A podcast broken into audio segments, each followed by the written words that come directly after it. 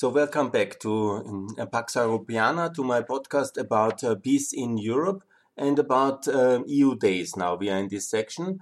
And please, now about the 10th of February. I would like to make sure that all Europeans who listen and all friends of Europe who listen, the 10th of February is a very remarkable day. I want to honor also the occasion of the Munich Security Forum. This was basically the speech of uh, President Putin on the 10th of February 2007, where he basically declared the world is unfairly biased against Russia and against uh, the Russian allies. It's also a world which is dominated unilateral uh, by America, and uh, there is a lot of unfairness in the world. And it's not what he called multipolar, but it's unipolar and it's an American world in which we live. And that's, of course, for the um, podcast Pax Europiana very interesting. And he was very uh, much uh, blaming um, the Western world for aggression, for war, uh, for um, poverty, for inequality, uh, for domination of the world, yeah, for imposing Western values, for abusing the OSCE, and also not allowing Russia in the WTO and so on and so on. And he had a whole list of uh, complaints at uh, this famous speech. It's maybe not the most famous speech in the world, huh? but it is actually seen by many commentators at the moment when, like I also see it like this, uh, as the moment when the Second Cold War started, when basically he put in into the ring uh, the declaration that he, as the president of Russia, will uh, lead Russia in a different direction, that he offers a different world order, that the present system is biased and unfair, and so on and so on. I would like to also explain the specific setting of this Munich Security Forum because it's a famous think tank uh, conference. It's every year since I think the 60s in Munich and uh, that's an important city in the south of Germany, the capital of Bavaria. It's also in history an important city in history. It has basically, in the frame of this podcast, I will also speak about the so-called Munich Appeasement Conference. This is uh, of Chamberlain and Hitler when they have sold out Austria and the Czech Republic. And uh, the annexation was um, appeased at that moment in 38 and also I will talk about the Munich Putsch and the first effort of Hitler and Ludendorff to take power. So Munich has um, a certain, uh, it's a connotation. It's of course a place uh, for appeasement and a place for peace. Yeah. So, and this conference was, I think, for that reason also based in Munich. It's also economically powerful and a very beautiful place, actually. I had never had the honor to be attending, but I always follow these events. So I would like now to comment uh, what exactly uh, has happened uh, because it's important to understand that all the foreign policy elite of the world is always there every year. So that means these are the people like uh, really Joe Biden is a regular guest. Uh, John McCain was very often there, and also basically all the um, European foreign policy experts or many of the military. The origin of that uh, conference is actually military and it was one uh, German nobleman who has founded it. Uh, just to tell you that story shortly, uh, Kleister, he was um, uh, basically also personally involved in the resistance against Hitler as a young officer, not on a leading role, but he knew all the famous uh, uh, heroes of German freedom who tried to kill Hitler in 44, and he almost was also part of the purges afterwards. So a very respectful, um, respectable man. He has done this conference and he invites all uh, these global leaders. Now, uh, I think he has already passed away.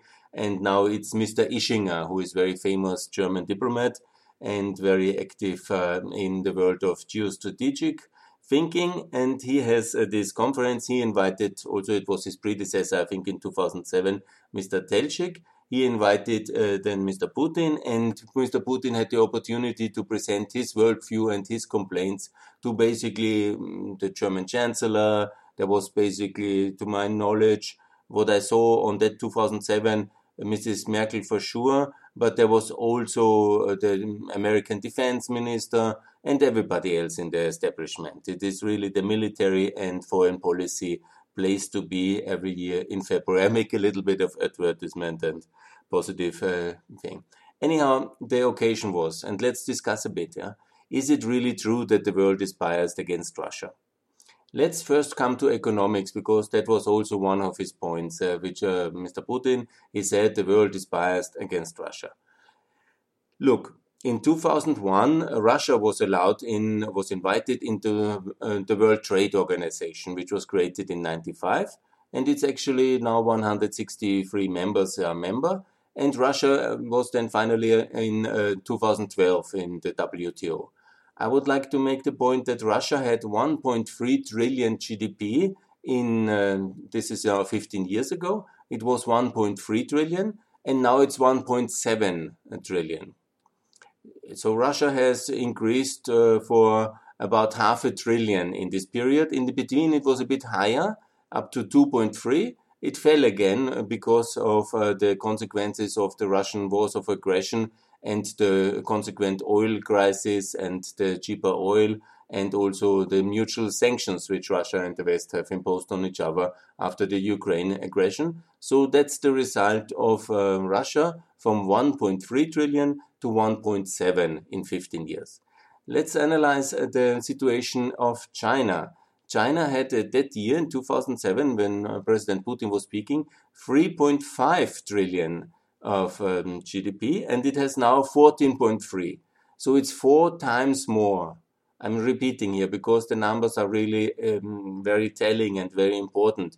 It's four times the GDP uh, which China has because it's in the WTO. Also, Russia is in the WTO. And China has opened to the world really and adopted in many aspects uh, to market standards and uh, to participation in the global economy. So it's four times. So please, where is the system of the world economy biased against China? Hmm. It's also not biased against Russia, but simply Russia didn't do a lot of reforms and started a lot of wars. But where is it biased? Where is it unfair? And you know, when it would be unfair, why China got four times more GDP in the last 15 years? Because we were unfair to China? I mean, there are many people who are thinking that China is unfair to us. But certainly you cannot say that uh, the system is biased against uh, uh, the um, Russians or the Chinese, and especially not against the Chinese. The other thing is, the world economy had before the financial crisis at 58 trillion dollars. I repeat, about 60. Let's remember it's simply 60, let's say 58 to 60. 60. And now it's 86. Uh, so it's no less than 28 trillion more in 15 years. I mean, 28 trillion was the whole uh, world GDP at the Cold War moment, or even even less. I think it was 24 only. So we have added the whole global output, the whole global output of the world in 1990. We have added in a whooping extra in actually quite a difficult period, especially for Europe and for America. So imagine this. You know, I repeat the numbers, yeah. We have added 28 trillion altogether, the human, the whole planet, yeah, in economic output, yeah the same GDP which was uh, the uh, overall output in 1990. We've just in the difficult last 15 years, we have added so much. so there were not, uh, you know, there was of course a lot of additional output, yeah. So where is it biased against uh, somebody, yeah? I don't know. Huh? Economically, I cannot see it. Of course, you can talk about inequality, and I will talk about that one as well. But that was anyhow not the big complaint of uh, Mr. Putin. Yeah, he didn't talk about internal inequality because Russia is one of the most unequal countries in Gini coefficient and so these things. Yeah, and in Russia, it's where the big oligarchs dominate everything. Yeah, you know, because we have a middle class in Germany, Austria, and in America, and also in France, also in Italy. You know, it's not, and the middle class of China is hundreds of millions of new people in the middle class. Yeah? So I cannot see this unfairness. Yeah? Then obviously, you know, he entered all the issues about NATO enlargement. So let me ask, uh, because um, since 2007 we have uh, some countries have joined uh, additionally in 2009 you know croatia and albania and macedonia montenegro and these were the four countries which have joined because before it was in 2004 and 2007 he was probably unhappy about um, bulgaria and romania uh, which were in the Russian perspective of 19th world, uh, century worldview, are basically their client states uh, traditionally at the Black Sea. They wanted to join uh, the Western world and NATO. They were then invited. In 2007, it was seven countries, actually, that is exactly the numbers. And also, Romania and Bulgaria joined already in 2004. I just that I don't make any mistake, yeah, because they joined the EU in 2007. The two countries they were a bit later than the 10 first ones. Exactly, they were already in 2004. So that was already a fact, yeah. So did we bully anybody into membership? Did America or um, Germany or let's say France or England somehow bully anybody into NATO membership?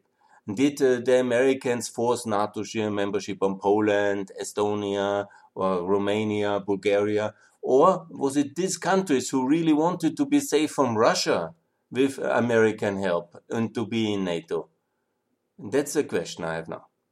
So, and you know, let's me let's just ask this, this question: Have we the right to block these countries who are in between geographically between Germany and Austria and Russia uh, do we have this uh, the right to uh, deny them this membership because Russia feels somehow threatened or doesn't like it or feels a certain ownership over their former colonies?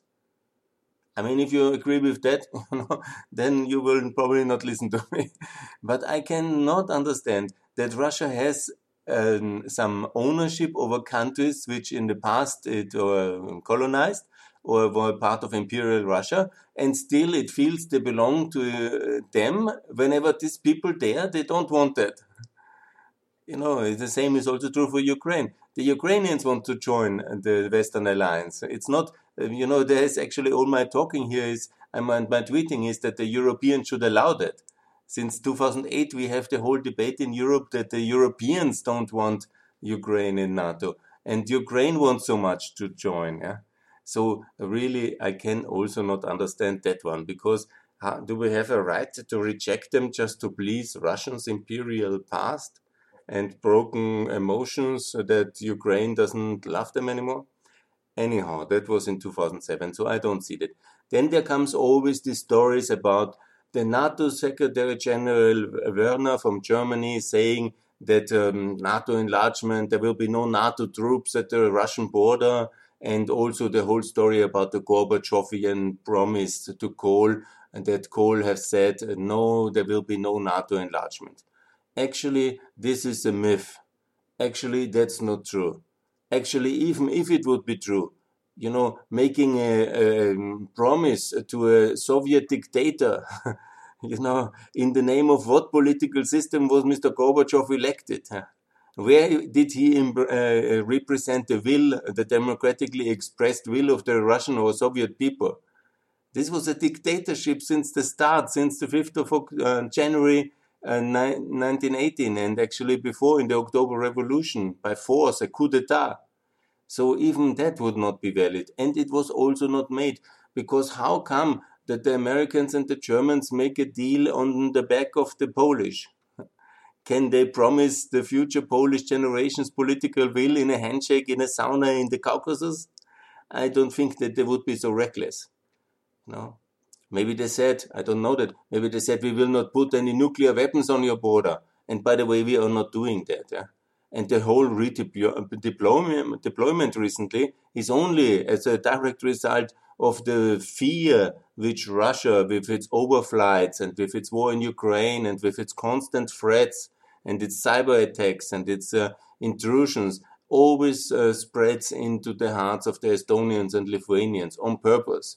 And then they call for American troops. And it's anyhow minuscule, the American troops uh, that are based in Lithuania or so. So I cannot see the threat level, and it's not an uh, aggressive alliance. We have no territorial plans for Russia also. It's a defensive alliance in the case of Russian attack. That's the facts. So that's about the NATO stuff. And then let's uh, discuss is the world biased because America is bent for war? Look, there is obviously this, many people will agree that the Iraqi war was not a good idea and it was a war of aggression. I call it more a war of liberation. Good. That is everybody's um, kind of opinion, I think. We can ask the Iraqis. Yeah? They are not in this podcast. But, you know, the Iraqis obviously there were a lot of victims in the Iraqi liberation and in the occupation and in the civil war between the religious groups and the terrorism. It was also later ISIS after the withdrawal, and it's quite a messy situation. But many parts of Iraq are now at peace, and they live um, better than ever before. And Saddam Hussein certainly was a terrible dictator who waged many wars and suppressed his people with gas and uh, invading Kuwait, uh, waging war against Iran, and so on and so on. And he was uh, quite a terrible character, and good that he's gone. Of course, the Kurds in the north live now much better than ever before. There's no doubt. Yeah? And obviously, it's a very complicated country still. But let's compare it with the Russian way of doing things. Because the Russians then were in Syria. That was basically in the um, time after the American withdrawal and confusion 2013, the Russians did quite a similar thing. Uh, like uh, the Americans, if you want to compare it, in that it's also the neighboring countries. They went to back up a dictator. I mean, the Assad and Saddam, you can really compare. Their fathers were good uh, partners in the Baath party. And then basically, uh, this um, Russian intervention was to prop up a socialist authoritarian dictatorship and they went with full brutality from the barrel bombs to the to gas. I don't know that the Americans have used gas against the population in Iraq. I don't think so. Huh? Also, they didn't barrel bomb anybody.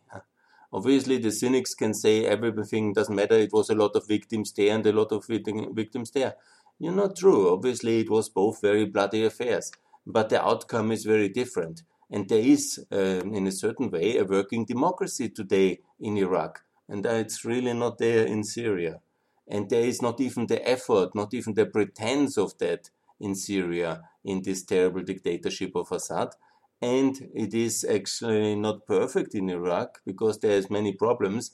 But I cannot see this massive improvement of the world by this uh, uh, when you see the Russian way of being, uh, doing things with the American way of an Arab intervention. The same is true in Afghanistan also. It's very complicated, you know, country, no doubt. Yeah? These are all really complicated countries. But you know, this uh, the Russian invasion we have uh, no, that's maybe not so good to compare.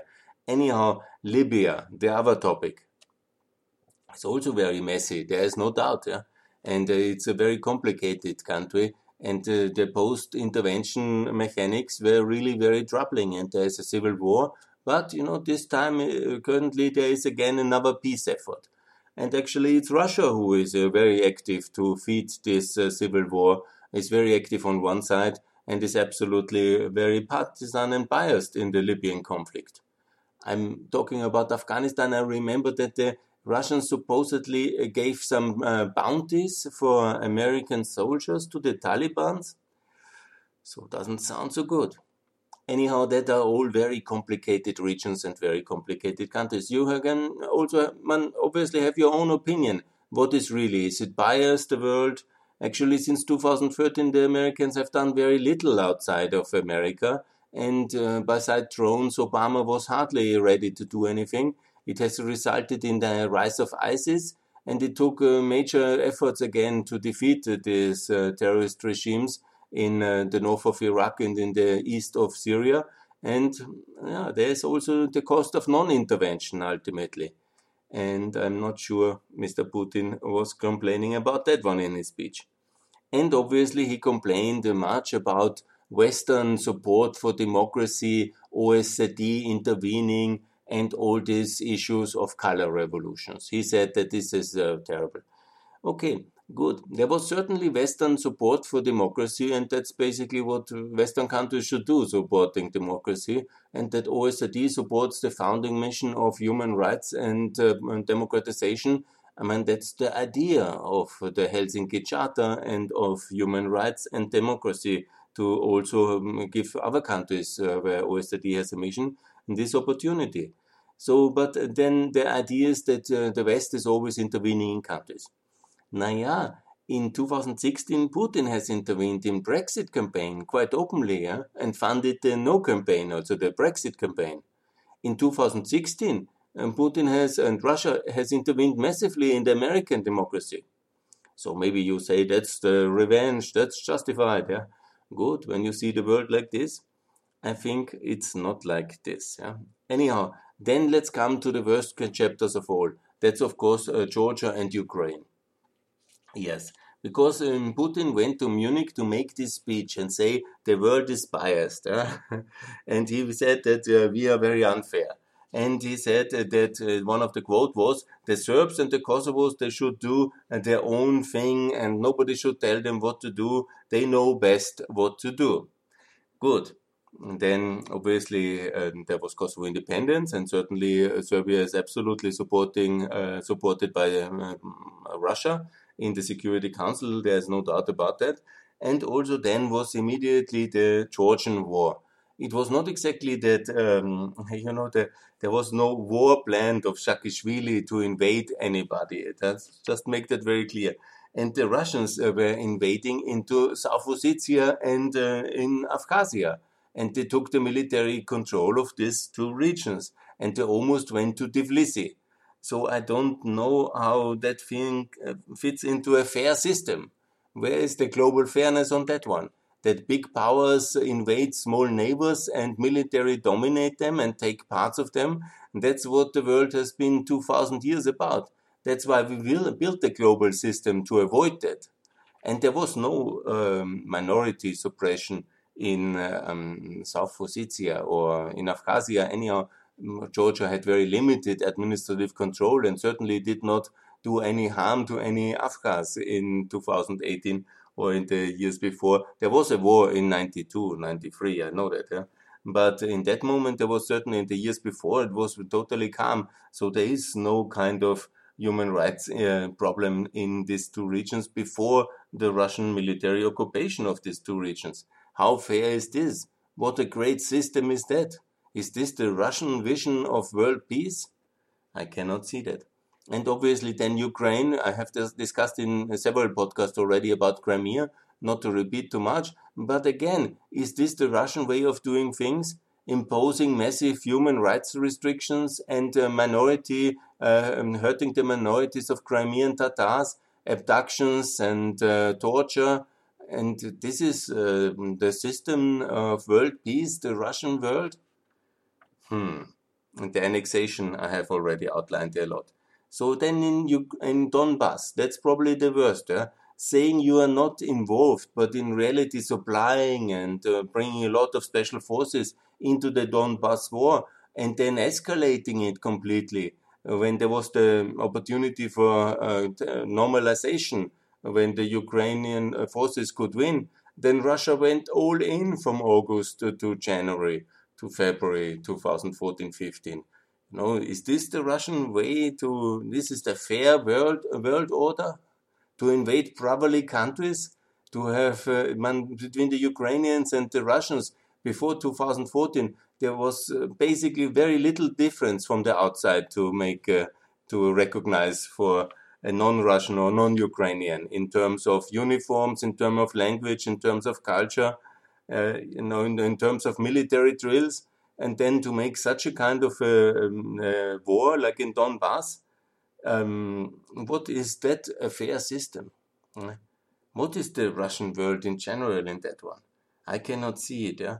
And by the way, this is all happening at the same time while Russia and China, obviously as well, but China is much less aggressive in that one and is also nowhere invading other countries. It's maybe uh, building too much or funding too much or trading too much or too successful for some, but I think that's not reproachable. But it's both countries are sitting in the United Nations Security Council with veto power. So how unfair is that? I mean, it's certainly quite good uh, to have this global dominance and important position with veto power attached. Russia is a country of 140 million, 145 maybe. So um, China has 1.4 billion. I mean, that's quite a lot when you see 8 billion in the world.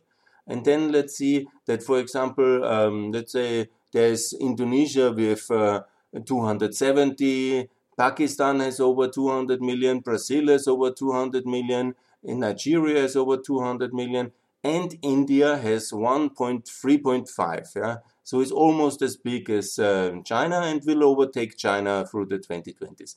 Is India in uh, the United Nations Security Council with a permanent seat and veto power? No, it's obviously not. But who sits there? It's Russia with 145 million. So why is that? There's several countries which are much bigger in terms of population, in terms of economy. India has uh, double the economy of uh, Russia. Also, South Korea has an economy which is close uh, to Russia. Also, Mexico has an economy close to Russia and is quite about the same population. So, Mexico and Russia are quite similar in size and population. Does Mexico have a United Nations Security Council? Obviously, you can say that Russia has nuclear weapons. Mm, good, fine. But also India has nuclear weapons. Also Pakistan has nuclear weapons. And they also don't sit in the UN Security Council. Pakistan is also a big economy. It's also a lot, has double the population of Russia. Obviously, you say that um, the Soviet Union has uh, built this world because it won the Second World War, and it was uh, in the Security Council because the Soviet Union was very strong. Look, the Soviet Union had 280 million people. The Soviet Union was also, together with the Allies, and thanks to a lot of economic and industrial supplies, and also thanks to the Western Front and uh, many other issues, and also the Americans taking on the Japanese alone, and so on and so on. That's uh, basically the, um, certainly the Soviet Union has carried enormous uh, victims and uh, enormous burden in defeating Nazis, Nazi Germany, and has also then deserved a um, Security Council seat. That was the constellation of 45. Yes, but why is actually the Russian Federation having this seat uh, today? We are now in 2021. 14 of the 15 republics of the Soviet Union are gone. Half of the population is gone. Half of the and uh, more than the half of the economic output is gone. Of course, the nuclear power is, uh, still there, and of course, the seat in the UN Security Council is still there. But is it justified? Because at that time we had maybe in the end of the Second World War, I don't know the exact numbers, I will have to look, but end of the Cold War, we had 5.5 billion of people, and now uh, we have 8 billion uh, people in the world, uh, 7.8, so close to 8 billion. So Russia is basically stagnant in population growth. Russia has not really, and uh, compared to the Soviet Union, it has lost half of the population. So, what is the criteria to sit in the United Nations Security Council? And how uh, uh, how can I say how is the attitude one must have when a nation like Russia, which is now maybe the basically the 12th largest economy, that's the 12th largest economy, and in population I have to check, but I think it's about the 10th or 15th largest uh, country in terms of population. I will check immediately. And then the point is, then this country basically because of his inherited legacy of being a superpower and also being a very aggressive, evil superpower, which was dominate, trying to dominate the world. Yeah? And then tries, uh, inherits this seat and this power in the global organization and basically blocks that organization because this is what Russia does since 2000 since Putin. Yeah? All decisions to do something reasonable have been blocked. Permanent veto on so many decisions. Yeah? The UN basically much less legitimate because of no real decisions having been possible because of a constant veto politic of, uh, of Russia in many important issues. And then to come to Munich and make this speech and complain that the system is biased. I mean, the system is maybe biased against the Indians or against the Pakistani or against the Brazilian, but or the Nigerians. Huh? But in oh, the Turkish is also a powerful and important empire with a state with an imperial past. Yeah, and Mr. Erdogan always says, "Where is my UN security seat?" Yeah, Obviously, not everybody can sit in the security seat. I understand it. But why Russia? I mean, and why Russia is when it has these powers to be among the big five uh, and this uh, power inherited and vested in it with the veto power. Why it's not using wisely and why Mr. Putin is coming to uh, Munich and says the world is biased against Russia. That I really cannot understand. So that's my little um, um, about this, uh, my little uh, concept and uh, my uh, consideration. There's more points to come, and I will address each and single of them in the coming uh, podcasts about the EU days. This was now the podcast about the 10th of February um, 2007 about the Munich Security Conference and Mr. Putin basically blaming the West on everything, more or less um, directly declaring the Second Cold War, and by the way, acting like this and then the, the last 14 years, and having been really a very negative actor on the world stage, especially since his third uh, term election in 2013, and very much so uh, in the in the fourth term as well, and uh, leading war, waging war in Ukraine, Syria, and Li Libya and Georgia and nevertheless not really doing a lot for his own country, suppressing the opposition there, um, terrible human rights record, a lot of uh, killings of opposition leaders and journalists, uh, but uh, going around the world and saying that the West is unfair and the system is biased. And please, uh, what can I say about that? I think it's so unbelievable, kind of cheeky after this kind of record, what he's doing to go to Munich and then to call this a famous speech. It's actually a very big uh, man. Uh, it's ununderstandable how he can do that, and I really regret it. And I regret also the last 14 years of his activities. And I hope in 2024 there will be no longer any invitations up to then to G20 or whatever or to any of these forums. And please, uh, after what he done to Mr. Navalny, please don't invite him to any European country, to any Western country, to any OECD country, to any G20.